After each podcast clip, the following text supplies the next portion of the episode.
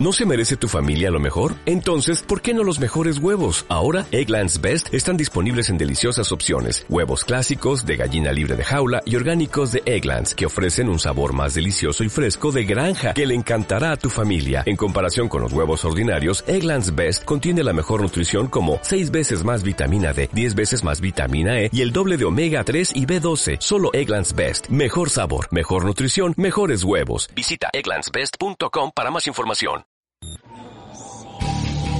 Autopsia de la psique. Bienvenidos.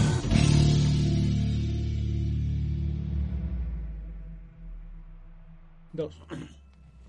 Hola, ¿qué tal amigos? Buenas noches, bienvenidos a su programa de Autopsia de la Psique. La verdad es que estoy muy contento porque otra vez estamos reunidos el Trio Galaxia y eso me da muchísimo gusto. Omar, muy buenas noches, amigo. Ánima Juanma, muy buenas noches, con el gusto y placer de saludarlo siempre en una noche sabrosona aquí en la Ciudad de México cuando estamos grabando este podcast. Y eh, pues obviamente eh, contentos porque creo que este año ha sido de muy buenos temas, de cosas interesantes. Tal vez no hemos grabado tantos podcasts como quisiéramos, No, pues. pero todos han sido interesantes y han sido buenos. Y créanme, el de esta noche es un tema que no sé por qué diablos no lo habíamos tocado y hasta ahorita nos acordamos de él. Y la neta es que va a estar súper mega caca cucu. Así es, amigo Juanma, muy buenas noches, amigo. ¿Qué tal amigos? Bienvenidos aquí la voz de la América Latina. No, Desde- fíjate, así empezó Omar como México. muy, muy, este, muy Desde bonito. Voz de la América Latina. Me acordó a- a- al doblaje de ayer. Al, al doblaje de ayer. Pues bueno amigos, bienvenidos a Autopsia de la Psique. Siempre es un gusto estar con ustedes nuevamente. Eh, como bien dice Omar, el tema que está propuesto para hoy está, está bueno. A mí me, me gusta el tema que trajo Omar. Eh, hace mucho tiempo que no hablamos de fantasmas y creo que es una buena es una buena fecha para hacerlo y la verdad es que ya tenía yo ganas como, como de escuchar otras leyendas diferentes ¿De a las que ya fantasmas en estamos. la luna? No, amigo, es el fantasma de un lugar, ahorita vas a ver. Esa, esa, esa, esa, esa, esa barrabasada que acaban de escuchar, queridos autopsios, solamente se le puede, se le puede Ocurrir. ocurrir a alguien que, que propone temas en la mesa de manera improvisada, que se ve que no trae nada Ajá, preparado, que durante todo el año solamente propuso dos temas. Dos, Dos temas. temas trajo nada más, digo, estuvieron buenos, pero solamente dos temas propuso el señor Ánima de Coyoacán. No es cierto. Y te los tengo apuntados, amigo, aunque digas que no. No Solamente dos temas se hicieron en todo el año de, este- de tus programas. Y uno fue la, la, la porquería esa que hicimos la semana pasada que a nadie le gustó de los asesinos seriales. y el otro fue el de, el de los, los dioses aztecas y eso porque alguien lo pidió de las entidades estas de, de la, de prehispánicas. Pero bueno, llega es el ánima de Coyoacán, entonces ya hay que perdonarlo porque ya está viejito, lo sacamos de la, Y de no, la no, no pagan, no pagan mis, mis, mi salario, me quieren Allá hay pagar con cacahuatita, cacahuates. allá hay como- dulces. Ah, sí, Traga dulces y ya deja de quejarte y Ya, están bien buenos. Perfecto. Dulces patrocinados este por, por nuestra PR, que hoy no está aquí, pero nos patrocinó con dulces que nos Está estamos tragando desde hace ocho días. corazón. Está en cuerpo y alma en otro lugar, pero Está su corazón está aquí presente. Bueno, Un saludo a Johnny Rico, porque lo dice que no lo saludamos. Ah, sí que no lo saludamos. ah, nunca. saludos a Johnny Rico, qué chido, banda. Un abrazote. A hermano. Johnny Seno también. Este. Johnny Seno. bueno, tema, ahí les va. Ya hablamos en una ocasión de uno de los, de los, de los casos más importantes en torno a fenómenos paranormales, eh, que fue, que fue eh, el de la casa de cuando hablamos de este fantasma que estuvo siguiendo por generaciones a una familia en los Estados Unidos sí. y que está considerado el caso más documentado en, en Norteamérica acerca de junto fantasmas con la de lente. junto con la de lente. En esta ocasión vamos a hablar de otro fantasma súper bien documentado, pero ahora en Inglaterra. Que, a ver, eh, documentado, específicame documentado. O sea, Ok. ha habido investigaciones sobre este fantasma. Ahí te va. ¿Por qué, por qué se le considera al, al fantasma que se apareció en la calle eh, de Green Street en el poblado de Enfield, en el número 284 en el norte de Londres, el caso más documentado en la historia del Reino Unido? Simple y sencillamente porque hay más de 40 testigos, entre los cuales no solamente hay familiares, eh, vecinos de, este domicilio, sino que hay policías, investigadores serios, médicos, científicos, cuerpo académico, y prácticamente eh, media población de la ciudad, eh, interesada en ese tema. Y además hay testigos de este evento. Hay gente de medios de comunicación muy profesional y muy seria que le dedicaron años y que le han dedicado mucho tiempo al estudio de este fenómeno que fue conocido tal cual como el fantasma de Enfield.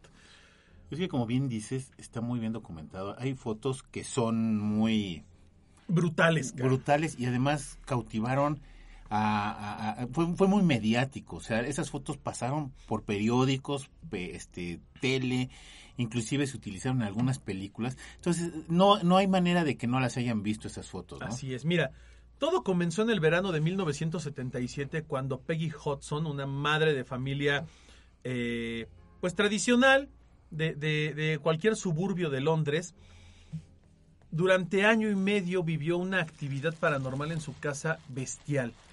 Desde objetos que se movían en las habitaciones, eh, sonidos, voces, eh, pasos, este, arañazos, empujones, todo esto, hasta levitaciones, eh, muebles que flotaban por las, por las habitaciones, Levitación. la, la levitación de las de las de, de algunos miembros de la familia, ataques contra personas, etcétera, etcétera, a lo largo de año y medio aproximadamente. 30 personas estuvieron involucradas directamente en estos hechos y la actividad fue documentada por vecinos, investigadores y periodistas en aquella época. Todo apuntaba a que las pequeñas de 11 años, sus hijas, Janet y Margaret, eh, fungieron como canal para una entidad que eh, aparecía y que, y que estaba presente constantemente con ellas. Una entidad que eh, algunos testigos investigadores de lo paranormal denominaron como un poltergeist, el primero más agresivo que habían encontrado y documentado. Y esto generó una situación grave en la familia, generó miedo durante este año y medio. Ellos, ellas no podían cambiarse de casa por situación económica, no, era, era imposible que se movieran de ahí. Y eh, la, la historia fue tan documentada que hay testimonios bestiales, o sea, hay una cantidad tremenda de testimoniales de parte de distintas personalidades importantes, Vecinos, vecinos, periodistas, policías, periódicos, este, y enfermeros, policías, Es médicos. la primera vez que veo que policías están involucrados en este tipo de Sí, cosas. claro, ¿eh? porque además le- le- les llamaba la atención Ajá. y cuando iban a la casa por, por alguna denuncia de los vecinos que Lo escuchaban, viendo. veían las cosas, ¿no? Veían cómo se movían los muebles en el aire y, y, bueno, la policía de Londres sabemos que no se presta tan fácilmente para este tipo de cosas, ¿no? Son muy especiales. Y bueno, todo, eh, todo comenzó justo el 31 de agosto de 1977, cuando Peggy Hodgson estaba en el cuarto de sus hijas y vieron que la cómoda se empezaba a mover, se desplazaba. Eh, ella, ella aseguró que había empujado el mueble para ver por qué se estaba moviendo y vio que el mueble se podía desplazar, luego lo regresó a su lugar, se volvió a mover y cuando lo quiso regresar otra vez ya no pudo moverlo. Dice que era imposible moverlo, que pesaba demasiado. Eso eh, fue el primer indicio de que algo estaba mal en la casa de la familia Hodgson. Peggy eh, empezó a vivir una serie de, de experiencias paranormales que eran ruidos extraños, eh, sonidos como de pasos, golpes en Golpes las paredes, el sonido como de muebles moviéndose o arrastrándose, el cual conocemos nosotros muy bien aquí en el búnker. Y Peggy, que vivía con sus dos hijas, se asustó al grado tal que llamó a los vecinos para que fueran a ver qué era lo que estaba pasando. Y bueno, Es los que ella le vecinos... achacaba que, que los vecinos eran los que estaban golpeando las paredes. Sí, ella pensó que primero eran los vecinos los que hacían ruido, ¿no? Entonces les dijo, oigan, ¿qué onda? Y dijeron, no, pues no. Eh, luego los, los, los, los ruidos se escuchaban del otro lado del- Sí. del- de la casa, entonces de ese lado Por no había ninguna pared colindante. Entonces había detalles medio escabrosos. Los vecinos van a visitarla, van a ver su casa para, para ayudarla y saber qué es lo que está pasando. Y aquí es en donde empieza la cadena de, de incidentes más eh, aterradora en este, en este caso.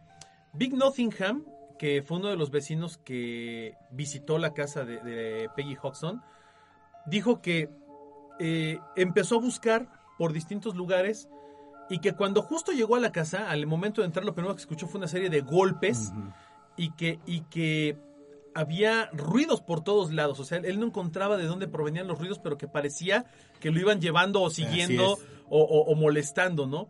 Él dice, Se al final, apanica, él se apanica. él se apanica y dice, al final, lo único que yo pude hacer por miedo Así fue llamar a la policía. Entonces le llaman a la policía y después de, de investigar toda la casa, llega por fin la policía. El policía. Llega el policía. Eh, la oficial Carolyn Hepps, quien llega, llega del departamento de, de- emergencias. Eh, Gran Bretaña tiene un número como el 911, que es igual para emergencias. Llamaron este número, dijeron que había unos sucesos extraños en una casa y que eh, eh, los vecinos estaban este, pues, preocupados por la seguridad de, Peggy Hodgson. Llega la oficial Hepps y dice, pues, órale, voy a empezar a investigar, ¿no? Voy a entrar, déjenme pasar a ver qué sucede. Y Sí, entra... y salió como- es, que No, es, espérate. es- es que es un servicio comunitario vecinal. O sea, Es si un tú hablas servicio, sí, a, se a esa policía, tienen que ir a fuerza. O sea, es de. Sí, no hay de- forma de que no vaya. sí. Entonces, ay, bueno, vi un elefante en mi casa, tienen que ir a fuerza a buscarlo, ¿no? Llega la policía y empieza a investigar, escucha ruidos y demás. Y dice, bueno, ¿qué diablos está pasando aquí, no? Y estando en el comedor, ve como una silla se levanta, flotando al menos una pulgada y media del piso, y se desplaza 15 o 20 centímetros hacia la derecha, en el aire. No y manches. luego baja. Entonces, este, la, la- la policía se, se queda viendo la silla y la silla se desplaza todavía aproximadamente metro y medio sobre el piso, sin raspar, o sea, flotando. Y es cuando la policía dice, ¿qué carajos está pasando aquí? Bueno, ella reporta a la central y, y reporta a no- la nadie- central no le y nadie le, nadie le cree. Todo el mundo dice, oye, estás bromeando, bebiste. Dice, no, estoy en la casa de Peggy estamos en tal, hablando, tal, tal, en la calle tres Enfield. testigos. Llevan Era la, señora, el, vecino, y la, policía. Y ahí empieza el rollo. ¿Qué sucede? Bueno, el caso de Enfield empieza a tomar notoriedad porque eh, cuando, cuando la policía documenta esto, cuando la policía hace un, un- un reporte acerca de lo que está sucediendo, tú sabes que los, los, los noticieros, sobre todo los periódicos, tienen un contacto directo con la policía que les pasa luego información para que hagan notas periodísticas. y Ujú. todo. Un contacto de, de la policía en el Daily Mirror era el reportero gráfico Graham Morris, quien un día recibe una llamada en el medio de comunicación y le comentan que en la residencia Hodgson hay una situación muy extraña que está pasando. Y le dicen, ¿por qué no vas a documentar? Porque ya hubo Ya, testigos además- presenciales, ya hubo una policía, ya hay un reporte policíaco de lo que sucede y nadie entiende qué está Los pasando. ¿no? 70s y 80s tenían un proceso periodístico bastante de que vamos Inmersivo.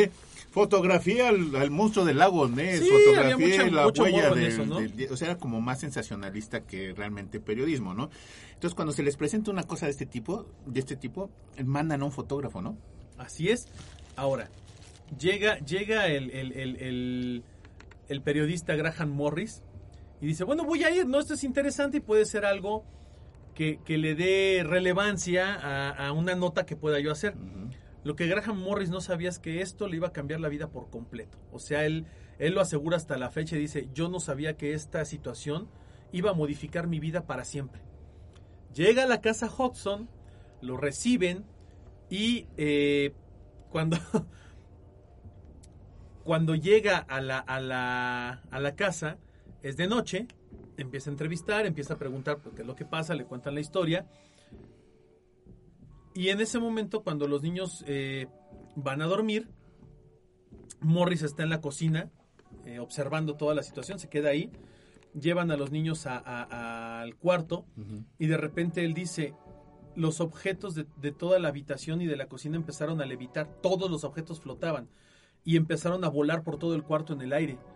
Y si yo no sabía qué hacer, cuando llega la, la- la niña, Reacciona. él porque eh, una de las niñas, una de las niñas va en brazos de, de su mamá a la cama y la otra va caminando atrás. Entra Janet, que es la, la- la niña mayor, y entonces él está eh, consternado porque ve los objetos y los juguetes en la casa volando y de repente un Lego le pega en el ojo. O sea, un Lego le, lo, lo ataca, ¿no? El periodista eh, se, se hizo una esquina, se, se refugió en una esquina, entró a la habitación, se refugió en una esquina de la habitación y de repente dijo, nadie de ellos, ninguno de los, de los habitantes de la casa estaba haciendo algo, o sea, todos estaban igual, sacados de onda y las cosas estaban volando por todos lados. En ese momento fue cuando eh, Morris saca su cámara y empieza a documentar con fotografías todo. Y una de las niñas es levantada por los aires, levitando hasta el techo prácticamente, fotografía que es muy famosa. Muy famosa. Y él, y él, y él genera una, una serie de, de, de secuencias fotográficas que son impresionantes porque dice, eh, parecía que la niña la habían jalado primero por, estaba acostada, parecía que la habían levantado primero por los pies y después le habían dado la vuelta en el aire. Ahora, así como lo estás platicando, esa escalada, la señora Morris tampoco la había vivido. O sea, No, ella jamás. empezó con lo del, de lo del taburete y conforme iba, como decían, iban llamando un elefante, y iban, mientras más llegaba gente, todo este tipo de fenómenos la iban escalando. O sea, la señora Morris, hasta que está el fotógrafo, es cuando ve que ese tipo de cosas se podían hacer en su casa. o Así que es. podía ver que se estaban moviendo las cosas ya, de- de- en definitiva, muy cañón. Y aparte la niña estaba eh, boca abajo en la cama cuando, cuando levita, después termina pues en una posición casi de pie y, y- y flotó por toda la habitación, o sea, voló por toda la habitación. En ese momento, el investigador obviamente se acojona, dice, ¿qué diablos está pasando aquí? Y decide seguir investigando, porque ya le llama la atención el caso. Bueno, Fue por chismoso y se quedó porque le y interesó. Se quedó porque le interesó. Terminan los sucesos y eh, en, el, en, el, en el momento en el que él decide empezar a investigar es cuando empiezan a documentarse todos los sucesos paranormales más fuertes, ¿no? Morris busca ayuda y deciden ir a la, a la Sociedad de Investigación Psíquica con eh, Maurice Gross, Maurice Gross es eh, una persona que se dedica a la investigación paranormal y empieza a interesarse en el caso por toda la, la- documentación que ya se estaba generando en torno al mismo y porque además ya se había vuelto una especie de escándalo mediático, ¿no? Y era como algo muy interesante. Maurice Gross va a la casa y empieza a hacer una investigación muy seria y cuando empieza a realizar esta investigación, dice, eh, me di cuenta que había muchas cosas extrañas que pasaban. Lo primero es que había canicas que se movían de un lugar a otro sin, sin, sin que ninguna fuerza externa las impulsara. La, una de las puertas se movía sin ayuda de nada, o sea, se abría y se cerraba sola. Y además él experimentó una tremenda reducción en la temperatura cada vez que, cada vez que había fenómenos de este tipo. También detecta que la mayoría de los fenómenos se presentan cuando están presentes las niñas.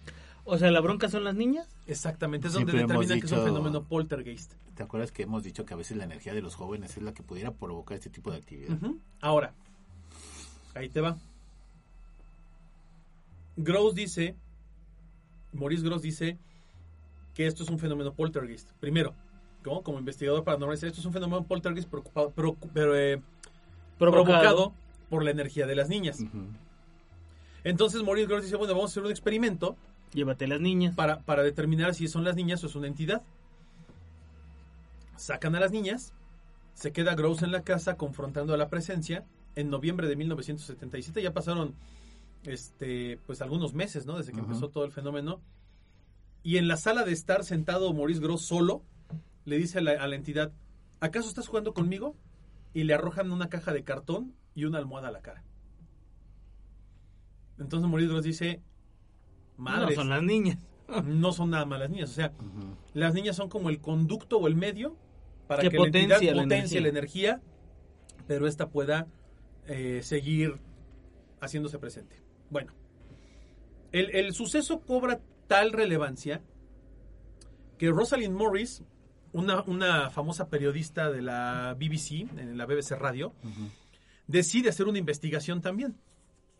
Otro testigo más. Otro testigo más. Rosalind Morris era muy famosa porque eh, en la radio siempre presentaba casos de distintos tipos hablando de vida política, vida social, cultura, etcétera, etcétera. Sí, o sea, no era su No era, ramo. no era su rama, porque además esto no era común.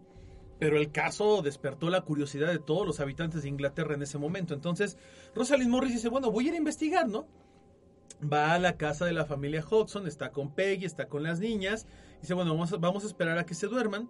Las niñas duermen y en cuanto las niñas se quedan dormidas, ella dice, se produjo un ruido estrepitoso en una de las habitaciones, como si hubieran dejado caer algo, una cama, algo, pero una cosa impresionante, el ruido que, que incluso cimbró todo, ¿no? Eh, y, esto, y esto fue eh, durante una vigilancia nocturna. Subieron a investigar y obviamente no encontraron absolutamente nada y las niñas estaban eh, pues durmiendo.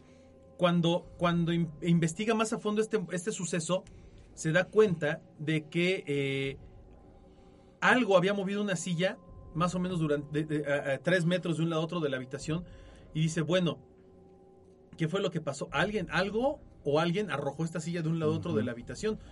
Eh, pero lo más importante es que las niñas estaban dormidas. O sea, la silla se había movido de donde la habían dejado originalmente, de un lado a otro de la habitación, había golpeado con mucha fuerza y las niñas no se habían dado cuenta de ello. Entonces es en donde ella dice, bueno, esto no es normal, o sea, esto que está pasando no es normal. Y empiezan a documentar ahora un, un proceso en el cual dicen, hay que separar la situación de lo que es un poltergeist con las niñas o lo que es un- una entidad paranormal que está atacando a esta familia. Y aquí empieza la dicotomía en la que muchos han caído de, bueno, ¿fue un poltergeist o fue un fantasma? ¿no? El caso de De Enfield. hecho, creo que había esta psicofonía, ¿no? No, hay muchas cosas. Ahorita vamos a llegar a toda esa parte. Eh, el tema es que eh, todos los reportes y todos los estudios arrojaban luz hacia que las niñas eran quienes estaban generando eh, este, este tipo de, de situación, ¿no? Por su energía. Como bien sabemos, el, el, el fenómeno poltergeist se presenta casi siempre por lo regular cuando hay jóvenes adolescentes en etapa de pubertad en las casas y está no comprobado al 100%, pero sí se han hecho muchas investigaciones en torno al fenómeno. ah, Donde relativamente... donde hay una relación directa entre la energía vital de las personas, los jóvenes, y los sucesos paranormales como el movimiento de objetos y demás. eh, y que curiosamente así como llega la pubertad y se acaba la pubertad, llegan los fenómenos y se acaban los fenómenos, ¿no? En este caso, ellos trataban de entender eso y ellos trataban de diferenciar si el fenómeno era un poltergeist provocado por la misma energía de las niñas o estaban ante una entidad paranormal. Y bueno, con lo que pasa tiempo después empiezan a cambiar las cosas, ¿no? Eh, había un investigador psíquico que ya les platiqué que era Maurice Gross, que fue el que le aventaron la caja y la almohada en la cara y era abogado recién titulado. Entonces, eh, él, él participó en el interrogatorio que su padre le realizó al poltergeist de la calle Enfield.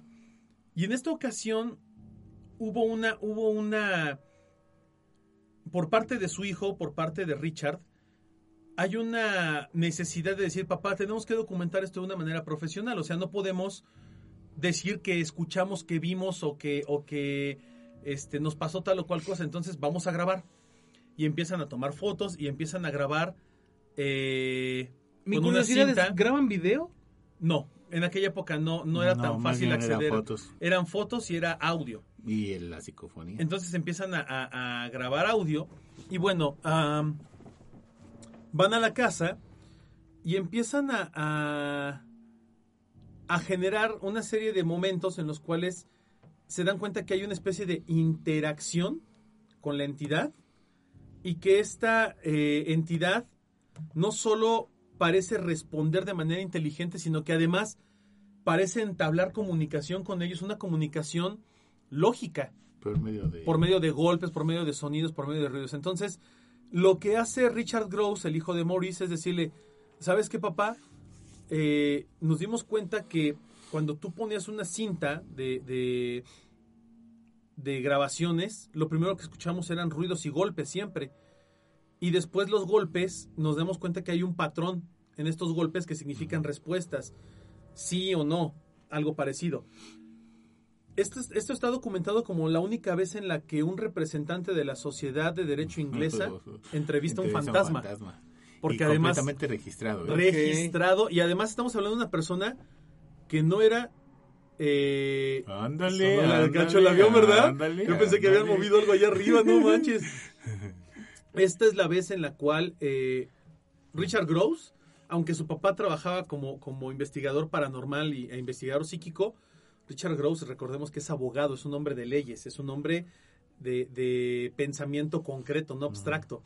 Entonces se impresiona a tal grado con lo que está pasando que dice, tenemos que documentarlo para que esto sea eh, parte de, de un proceso de investigación real, legal y bien hecho, bien informado y bien, bien manejado. Estamos hablando hasta el abogado. ¿Cuántos testigos ya hay de este hecho que, que, que Mm. Más dan los que no hemos comentado, es, ¿no? Que es. están por ahí. Bueno, entonces,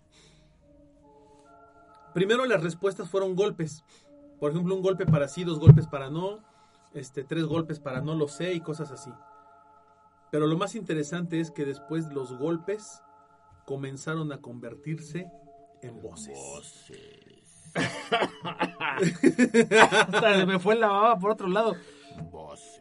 Y aquí es en donde las cosas toman un, un giro, dan un giro realmente escalo- escabroso y espeluznante. Imagínate, en tu casa, lo que hemos platicado siempre, ¿no?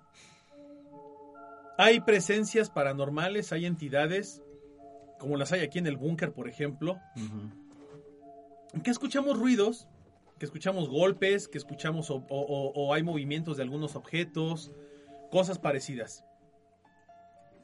¿Qué pasaría si nosotros empezamos a entrevistar o a documentar? No, no va a Lo que pasar. pasa aquí. eso nunca No, es pregunta, ¿qué pasaría? No, ¿Por qué no lo hacemos? ¿Por qué no lo hacemos, Anima? No, Porque, le das más fuerza, o sea, le das más poder al y poder, puedes mi querido. Y puedes desatar cosas que no debes de desatar. Así es. ¿Qué es lo que siempre hemos recomendado cuando pasa algo eh, de, de Que así en así ya déjalo. Bueno, ¿No? Sí. depende quién. El ánima corre. Yo sí. Ah, sí, el ánima. el ánima siempre recomienda correr. Así es. Que es tradición amiga, ¿no? Es Que mi, el ánima- Es mi, como dije, es mi protocolo de mantra. seguridad. Sí, Al claro. igual que los terremotos o los sismos, mi, mi, mi protocolo de seguridad es corro y Empujo. el último es vieja. Claro. Eso es cierto, Bien- ¿no? bien En el machín. mejor de los casos, ¿no? Porque es la- hay otra palabra, pero no lo voy a decir. Pero además es, es algo totalmente entendible, ¿no? Lo que está pasando ahí. Bueno, ahí te va. Pues mira, si- yo creo que si nosotros nos pusiéramos a entrevistar a alguna de las entidades que hay aquí, lo más probable es que sí hubiera una comunicación después de un tiempo, güey. No creo que fuera inmediata, ¿eh? O a lo mejor ya lo hubo y no nos dimos ni cuenta. Quién sabe, puede ser, pero no, no me animaría Eh, en, a en los audios de los podcasts, no es para lo mejor porque tiene un fondo y a lo mejor eso se hace obviamente imperceptible. Si la gente aún así logra identificar cosas que se oyen en el micrófono, seguramente por ahí debe de haber algo que nosotros no hemos detectado, ¿no? Sí, pero no me voy a poner a buscar. Ah, no, yo, yo menos, no, yo menos. No, son horas de, de grabación en donde tienes que estar busque. y bus- no, Oye, es además, y luego si le encuentras, ¿qué haces, amigo? Yo sí he escuchado eh, los audios cuando los grabamos, antes de editarlos. Sobre todo cuando algo pasa que sé que tengo que cortar porque el ánima se rió o porque el Omar se, se, no sé, le ganó la risa y le dijo al ánima que era un hijo de nos quién.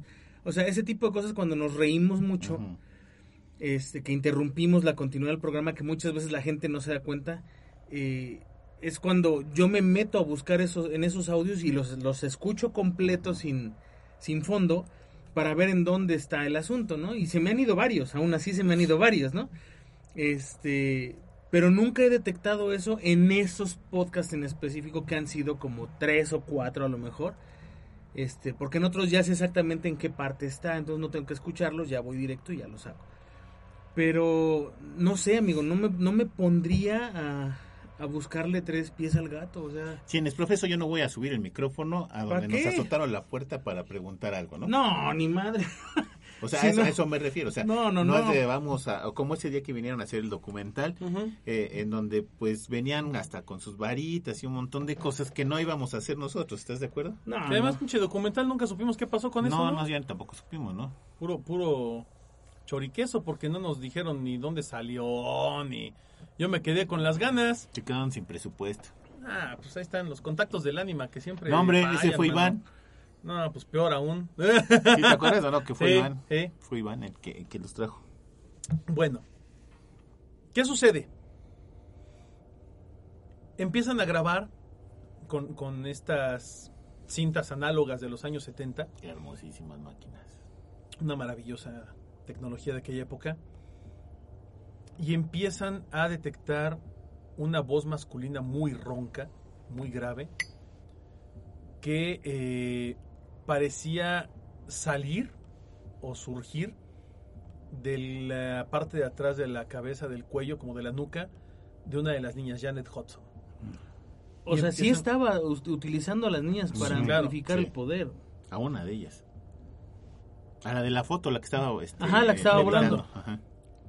La presencia se identificó a sí misma como Bill Wilkins, de 72 Soy años, Bill Wilkins. quien había sido un habitante antiguo de esa casa y había muerto en esa misma residencia.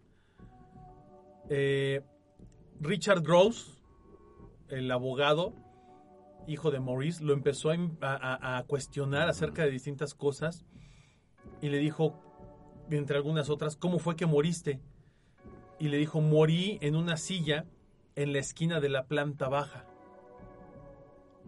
Soy invisible porque soy un G-H-O-S-T. Pero eso le pregunta a Mo- Mo- Le pregunta Maurice, mujer, ¿no? Maurice, Sí, le, le pregunta que quién es, ¿no? Y ¿Y por qué qué es. no lo pueden ver? ¿Por qué no te podemos ver? Dice, soy invisible porque soy un Fantasma. ghost. ghost. Y lo deletrea, ¿no? Él dice, ah, cause I am ah, G-H-O-S-T, ¿no? Un fantasma. Deletrea la palabra eh, al preguntarle por qué no podía verlo, sobre todo Janet, ¿no? La niña. Esta entidad empezó a tener conversaciones de alguna manera con los, con los investigadores y había una, hay una serie de cintas que además algunas se pueden encontrar en, en internet, los audios, Creo que dos, dos están en YouTube. dos o tres psicofonías están por ahí. Eh, y empiezan a investigar y descubren que el mentado señor Wilkins, Bill Wilkins, tenía un hijo de nombre Terry Wilkins, a quien contactan y le dicen, oiga, eh, usted es hijo de un tal este eh, Bill Wilkins, que no sé qué, dice, sí, efectivamente, él, él pues él es mi, mi padre, ¿no? Ah, ok, oiga, ¿y dónde vivía? No, pues en tal residencia. Ah, ¿y cómo falleció? No, pues murió en el, en el rincón de la, de la sala de estar, sentado en una silla. Ahí fue donde mi padre falleció. Entonces, ahí es donde dices, bueno, Lo ya que están diciendo tiene sentido. hay sentido y es realidad, ¿no? El, el fenómeno Oye, cobra... encontré la, la, la, la- la grabación. ¿Ah, la tienes? Sí. Ah, pues si quieres, súbele el volumen, pégale al micrófono y la escuchamos, ¿no? ¿Listos? Vénganos, tu reino, súbele todo el volumen. La escuchamos.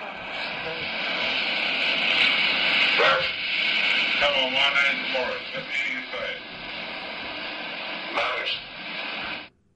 say Dr. Belloc. Come on. Let me hear you say that.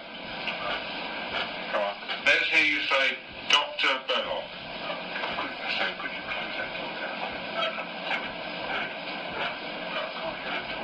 Say, say Dr. Belloc. What is it? What's on this word? Now, if you squeak the bed, I can't hear you talking. Now, say Dr. Belloc. Come on. Come on, say it for me, Dr. Belloc. Dr. Belloc. Hasta que por fin lo dice. Right, that's good. Come on. Shut up, that door. One left to do is out. I come from doing wrong, right, John? And I have I thought this church. With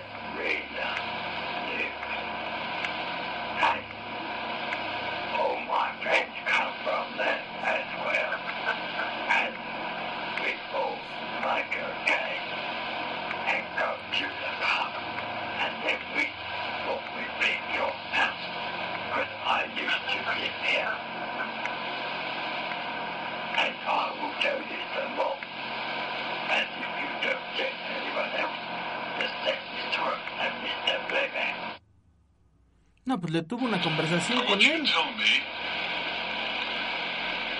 whether you remember what happened to you when you died.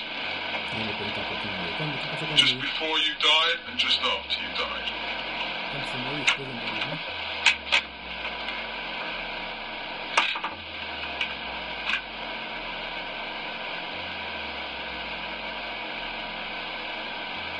Days before I died, my day, I went blind.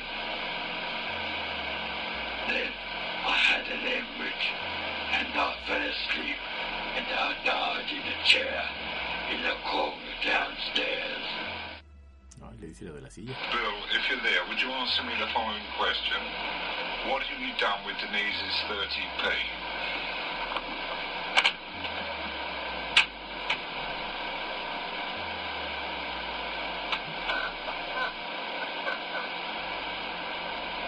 Headed down to the radio, downstairs. Sorry, Bill, can you say that again, please?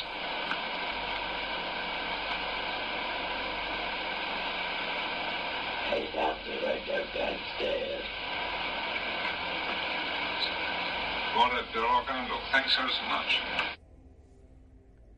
Why can't Janet feel you? ¿Por qué no te puedo ver ya? I'm invisible. You're invisible. Why are you invisible? ¿Por qué eres invisible?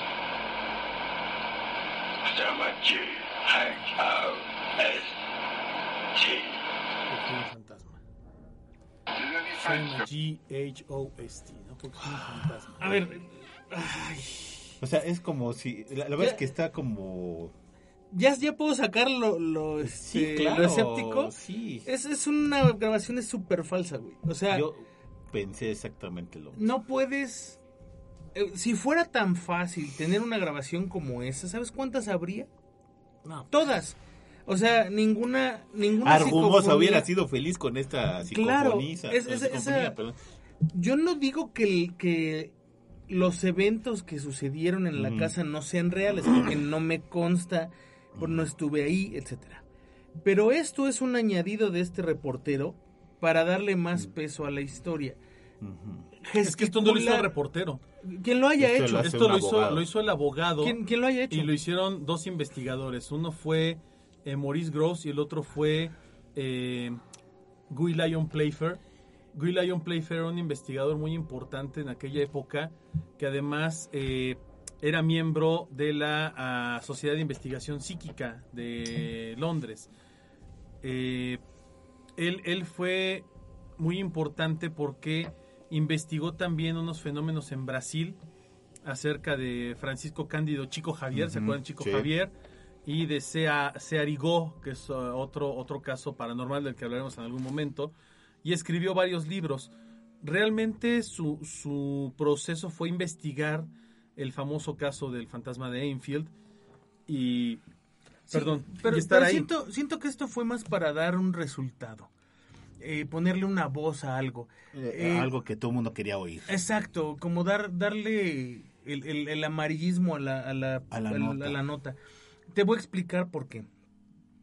¿Cuántas grabaciones de un fantasma coherente respondiendo de forma coherente, ligada, ininterrumpida, este, clara, eh, y, y que popea un micrófono conoces?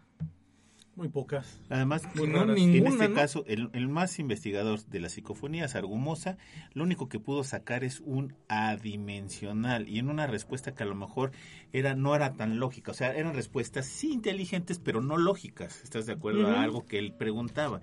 Entonces, así como que no hay una. Ahora, también me puedo ir por la, por la onda de, puta, está cañón, o sea, suponte que es real, vamos a, a su- a- lo tenemos que dividir, 50% que es real, 50% que no lo Claro. es. Ya dijimos que 50% no lo es y que es una cuestión actual.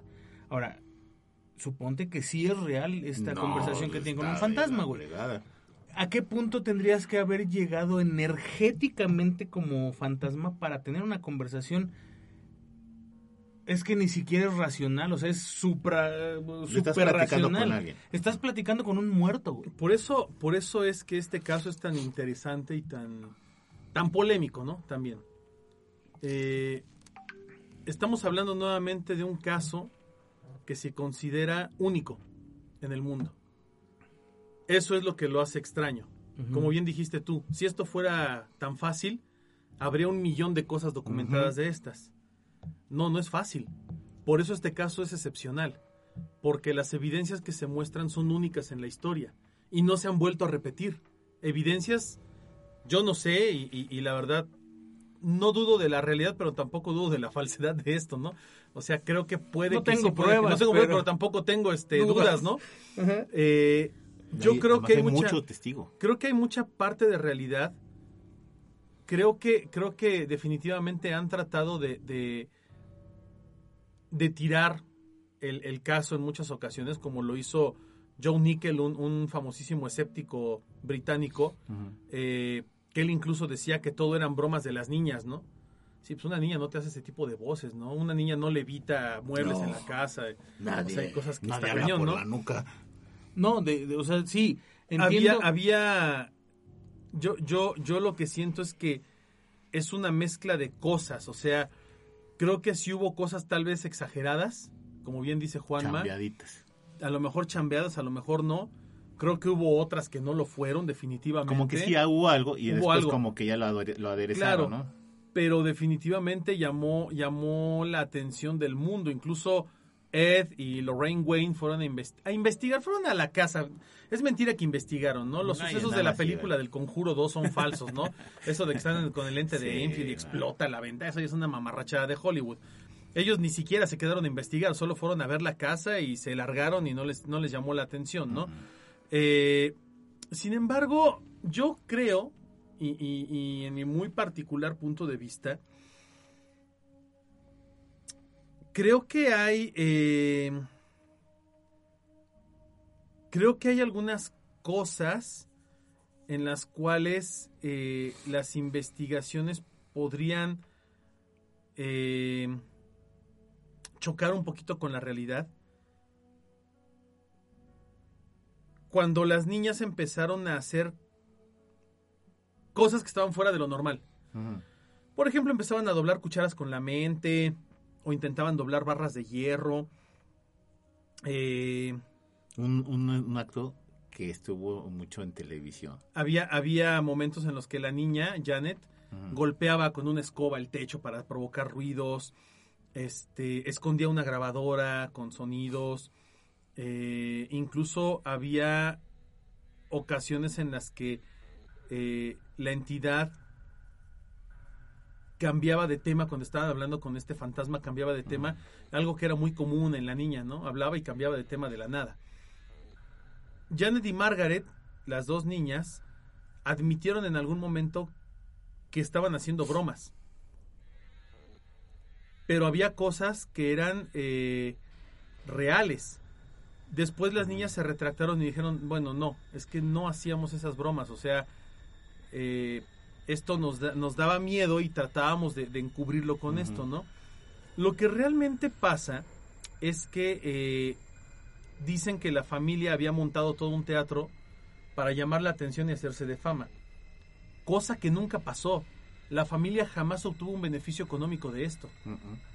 Nunca se les pagó por, por hacer una entrevista, Ni nunca se les pagó por los nada. O sea, todo lo hicieron sin ánimo de lucro. Todo la- todas las investigaciones fueron realmente gratuitas, por así decirlo.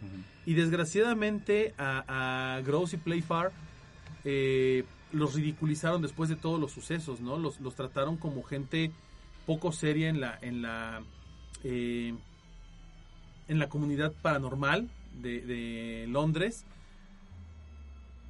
Y en verdad hay cosas que, eh, que no cuadran, ¿no?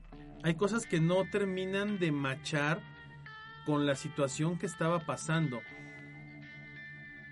Janet y Margaret en una entrevista dijeron que estaban muy asustadas con todo lo que les había pasado y estaban muy cansadas.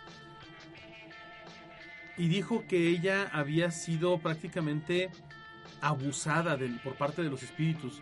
Y no sexualmente, sino físicamente, ¿no? De que la habían levantado, que la habían intentado ahorcar con una, con una cortina que se le envolvió en el cuello. Vaya, había muchas, había muchos momentos en los que la sensación era de que este ente podía este, Dañar. dañar, ¿no?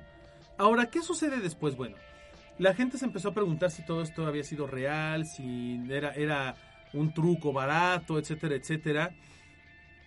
Obviamente todos pensaron que había sido primero un intento por conseguir una mejor casa, porque el gobierno o alguien las apoya y dijeron, no, salte de ahí, vete a vivir a otro lado mejor, etcétera. La teoría hablaba de que eh, la madre, la señora Hodgson, Peggy, eh, había montado todo el truco para, para cambiar de residencia gracias al apoyo de la gente y demás. Esta teoría se descartó cuando la reportera Rosalind Morris aseguró que la casa de la señora eh, Hodgson era una casa muy buena, o sea, la casa donde vivían era una muy buena casa, una muy buena residencia.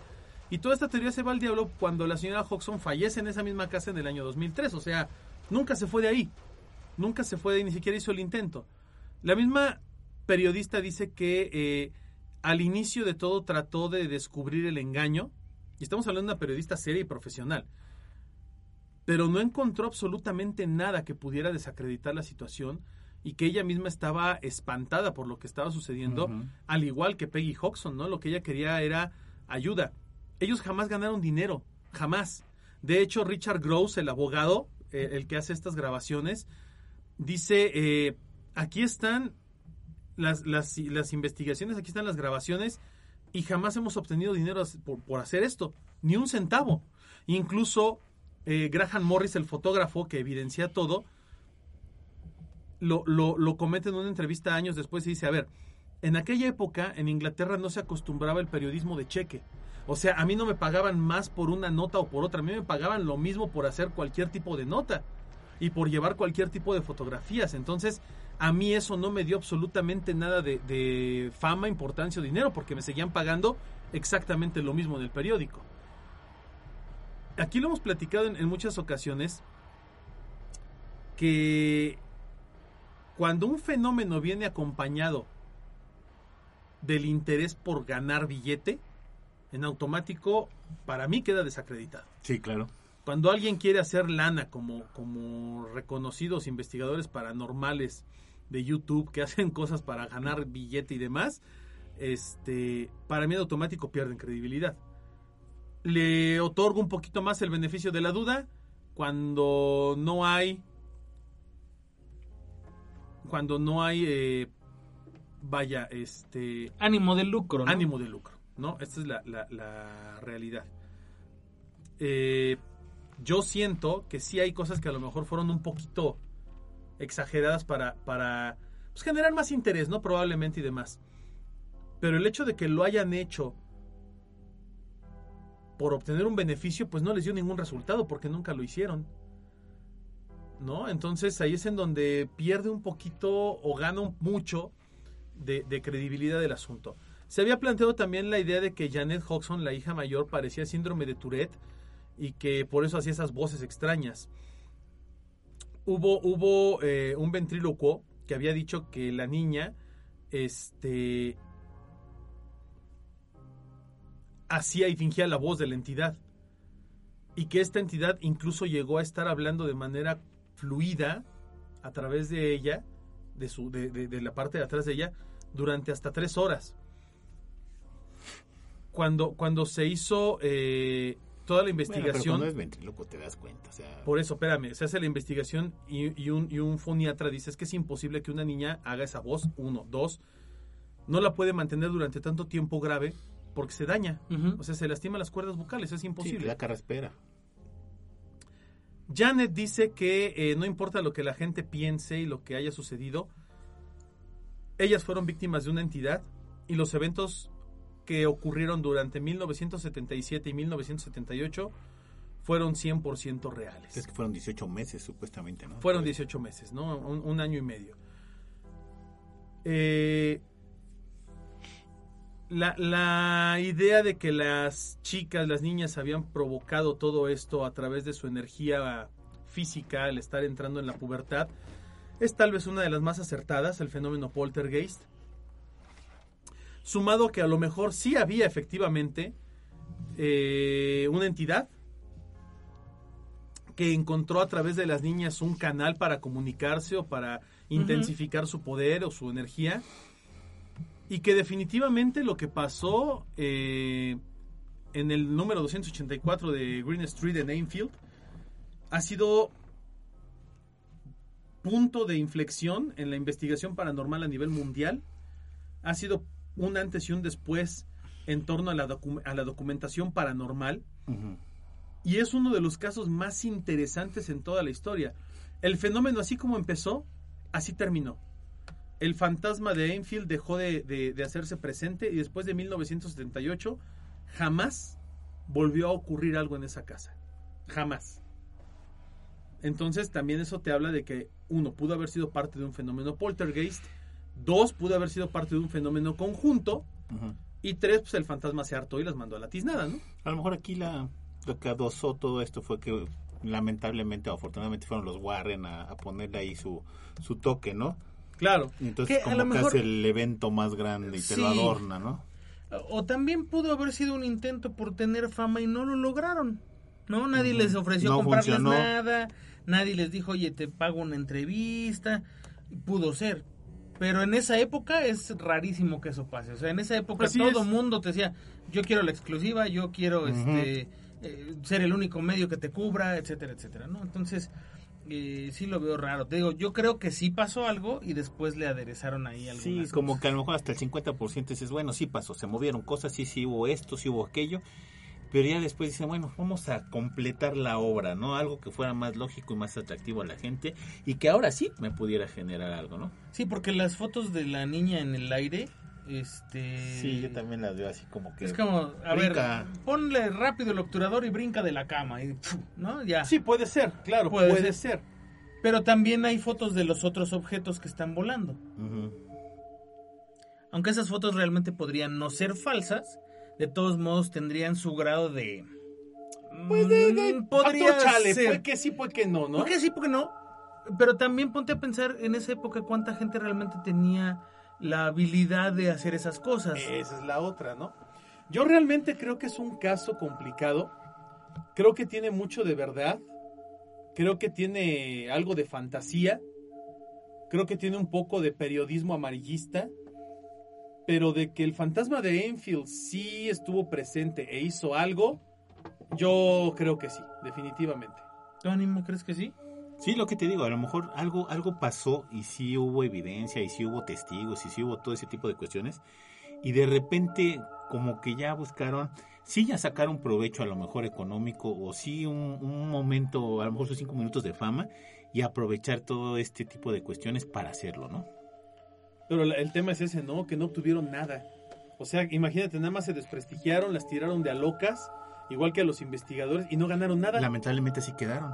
Claro, ¿no? Porque quedaron además con, con, con- ahora sí que les pusieron, como dicen, les pusieron la, la letra escarlata, ¿no? Y, y, Sí. y- y quedaron marcados de por vida además. Así es. Tanto, tanto la señora este, Hodgson como sus hijas, como los investigadores que estuvieron involucrados Hasta hace como dos o tres años sacaron una foto donde reúnen al, al fotógrafo, con ellas, al ¿no? abogado, a las al hijas. fotógrafo, al abogado, a la del, a la del radio Sí, y al este sea, todos los que hicieron los, a, los que a los hicieron la cuatro investigadores, investigación. a los Sí, cuatro la- investigadores. la investigación, las- los investigadores principales. Porque la familia no quiso saber Nada. Y estamos hablando entonces de que nadie se benefició económicamente de esto. ¿Para qué hacerlo? Bueno, en el momento.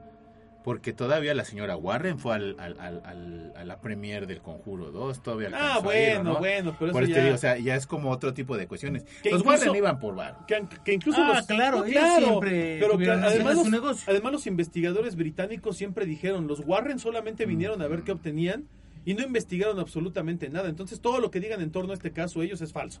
Así es. Y eso lo dijeron.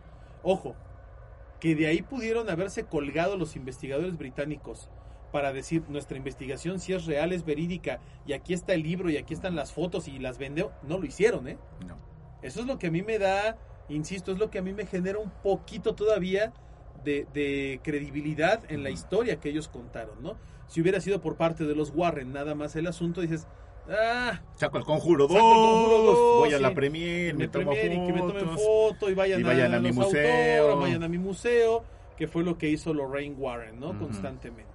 Eh, más allá de Ed, ¿no? Porque creo que Ed era mucho más este abocado a investigar los temas realmente, Como ¿no? que él hacía lo que decía la a él sí le señora. gustaba y él, y él seguía mucho lo que hacía Ujú. Lorraine, ¿no? Claro. Y esto no desacredita algunos de los casos de los Warren, ¿eh? No, no, no, tampoco, no, no, claro. Tampoco. No, no, no. Pero sí pone en tela de juicio un poquito la seriedad de algunos investigadores paranormales. Y yo considero que estos investigadores británicos fueron bastante serios con lo que pasó. Al menos esa es mi perspectiva muy particular y personal. Todavía hasta ese momento antes de la entrevista del fantasma, como que todo era, era como que llevaban una pauta de buscar qué era lo que pasaba, ¿no? Y inclusive los vecinos se espantaban con movimientos de las cosas, con ruidos, todavía va la de, hasta ahí, hasta donde va la, la- la- la entrevistadora de radio y que encuentra cosas que se empiezan a mover, como que hasta ahí sí me macha. Ya después, como que ya dices, sí, ¿Sabes, ¿Sabes a mí por qué también me macha lo de la, lo de la entrevista con el Ujú. fantasma? Lo que dice Juanma puede ser muy cierto, ¿eh? Pero ¿sabes a mí por qué sí me, sí me hace un poquito de clic? Porque ya había mucha gente involucrada. Y falsear algo cuando hay mucha gente involucrada es más difícil.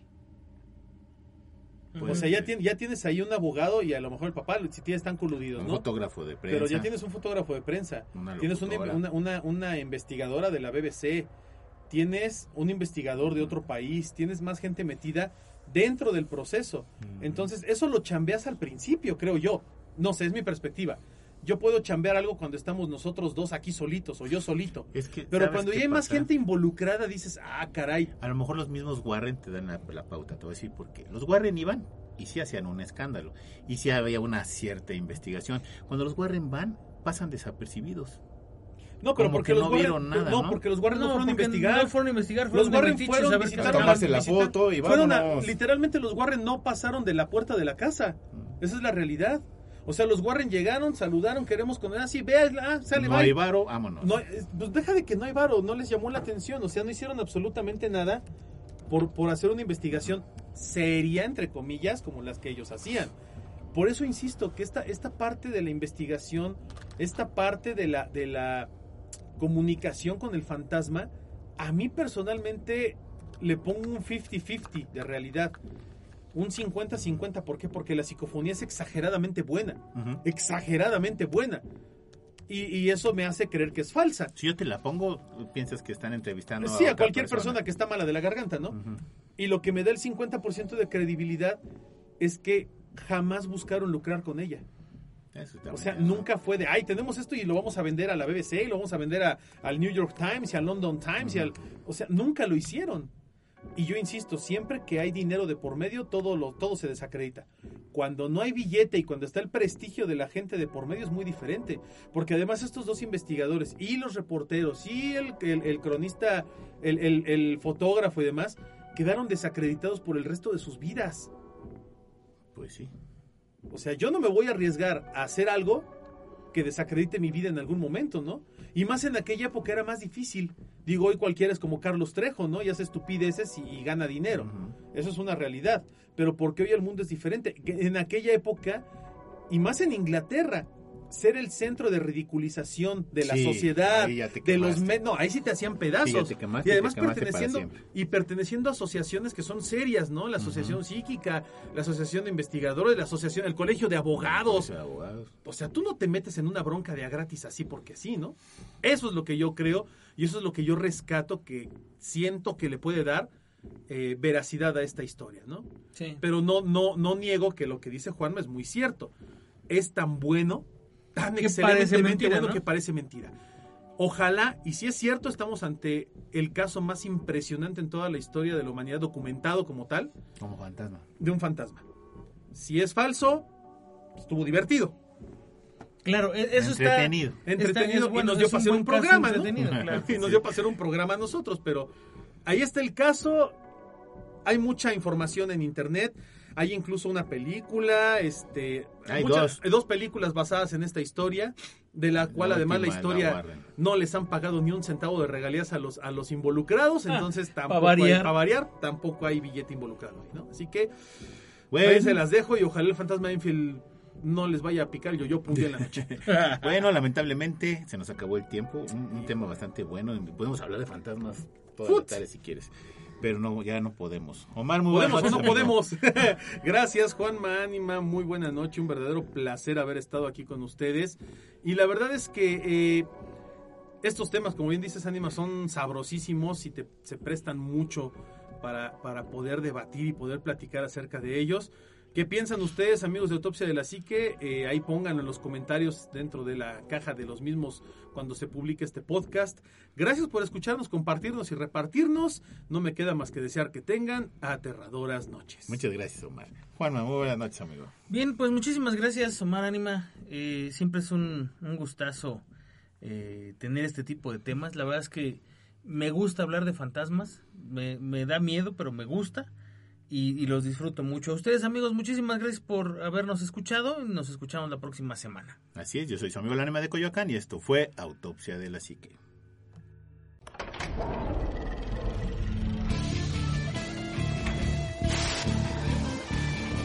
Autopsia de la psique. Hola, buenos días, mi pana. Buenos días, bienvenido a Sherwin Williams. ¡Ey! ¿Qué onda, compadre? ¿Qué onda? Ya tengo lista la pintura que ordenaste en el ProPlus app. Con más de 6.000 representantes en nuestras tiendas listos para atenderte en tu idioma y beneficios para contratistas que encontrarás en aliadopro.com. En Sherwin Williams somos el aliado del PRO.